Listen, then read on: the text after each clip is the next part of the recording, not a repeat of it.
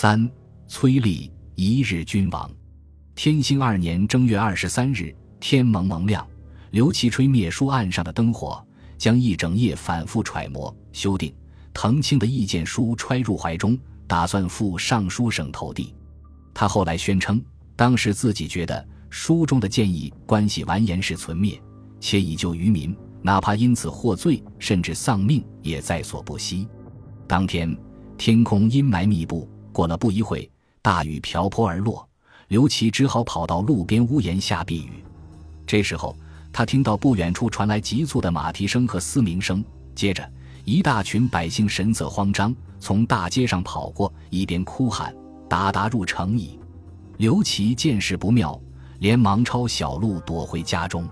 快到家时，才有人告诉他，不是蒙古军攻破了城池，是西南面的守城部队哗变了，乱兵已经把尚书省团团围住。刘琦心想。终于有豪杰肯挺身而出，振臂一呼了。这时，刘琦还不知道，再过不久，自己的身后之名，数百年、上千年，或许直到世界毁灭，都将同这个豪杰的名字绑在一起，密不可分。崔立就是这个豪杰的名字。崔立生于江陵，家境贫寒，从小就同流氓无赖厮混。乡里请和尚放堰口、打水路，他背着钵。鼓在边上打杂，蒙古南下，河朔扰攘。崔立投到上党公张开军中，从基层军官干起，历任都统、提控、安平都尉，最后成为负责防守外城西面的元帅。史家评价他性银角，常思乱，以快其欲。崔立还有个好哥们儿叫姚安国，是个刚从牢里出来的前军官，一身蛮力，饭量害人。崔立把他召入西面守军，属为招抚，天天鱼肉美酒招待，深信总有一天能用得着他。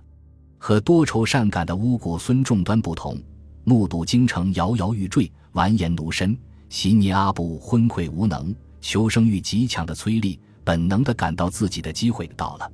他先把家眷接到西面城墙自己的驻地，打算如果起事失败，就带着家人投奔蒙古人。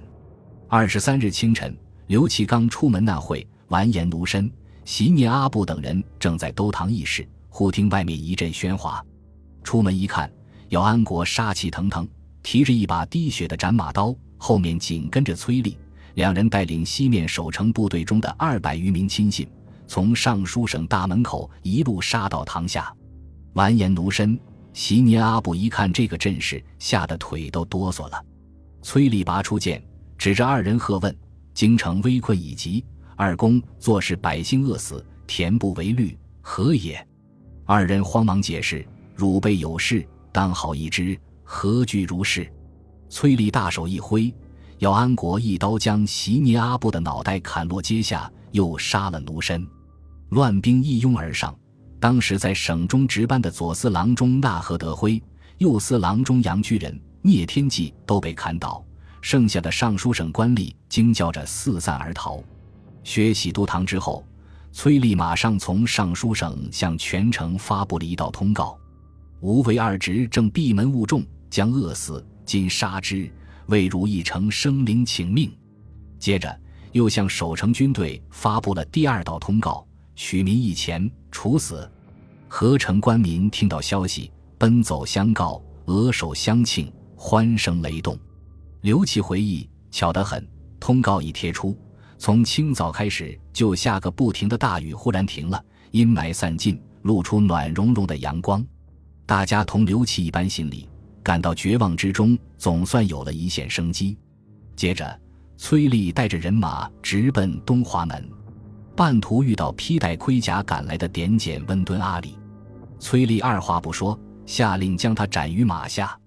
崔立手下尽管只有二三百人，却纵横攻省，如入无人之境。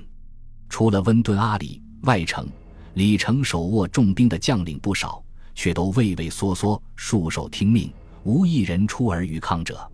崔立入宫，见了逃跑未果的太后，逼他封自己为左丞相、都元帅，受国公，夺取南京城的控制权后，崔立立即做了两件大快人心之事。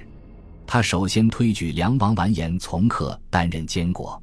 尽管此前拥立金王、曹王父子的呼声更大一些，崔立指出，从克是魏少王的太子，他妹妹就是金宣宗献给成吉思汗的齐国公主，如今已是成吉思汗沃尔多的公主哈敦，拥立梁王更易取得蒙古人的好感。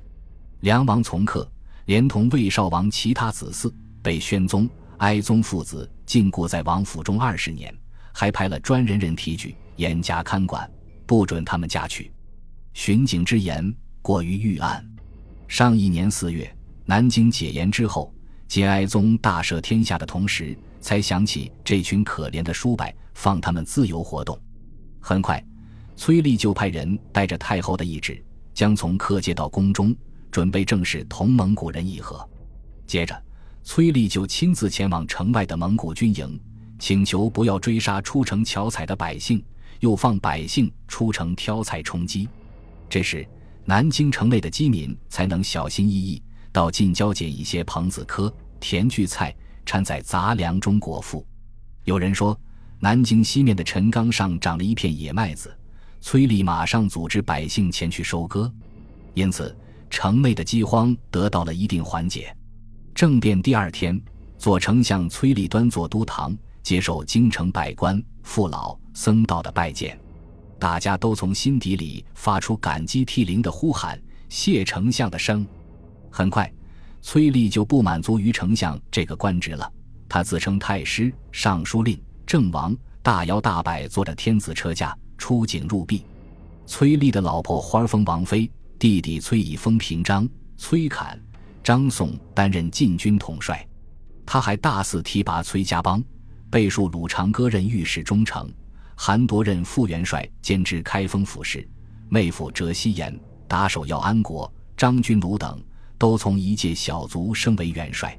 尚书省内也安插了他的亲信，如兵部尚书刁弼、左右司郎中施肃、兵部郎中兼右司都事贾良。为了让自己这届政府多少具有些合法色彩，崔立分出一些职位，给那些朝野有人望的官员和士人。工部尚书温迪汗二世、吏部侍郎刘仲周都被任命为参知政事，宣徽使奥吞顺清为尚书左丞，户部侍郎张正伦为尚书右丞，都是张杰为左右司郎中，都使袁浩问为左右司员外郎，都转运之使王天琪、怀州同知康唐为左右司都使。本集播放完毕，感谢您的收听，喜欢请订阅加关注。主页有更多精彩内容。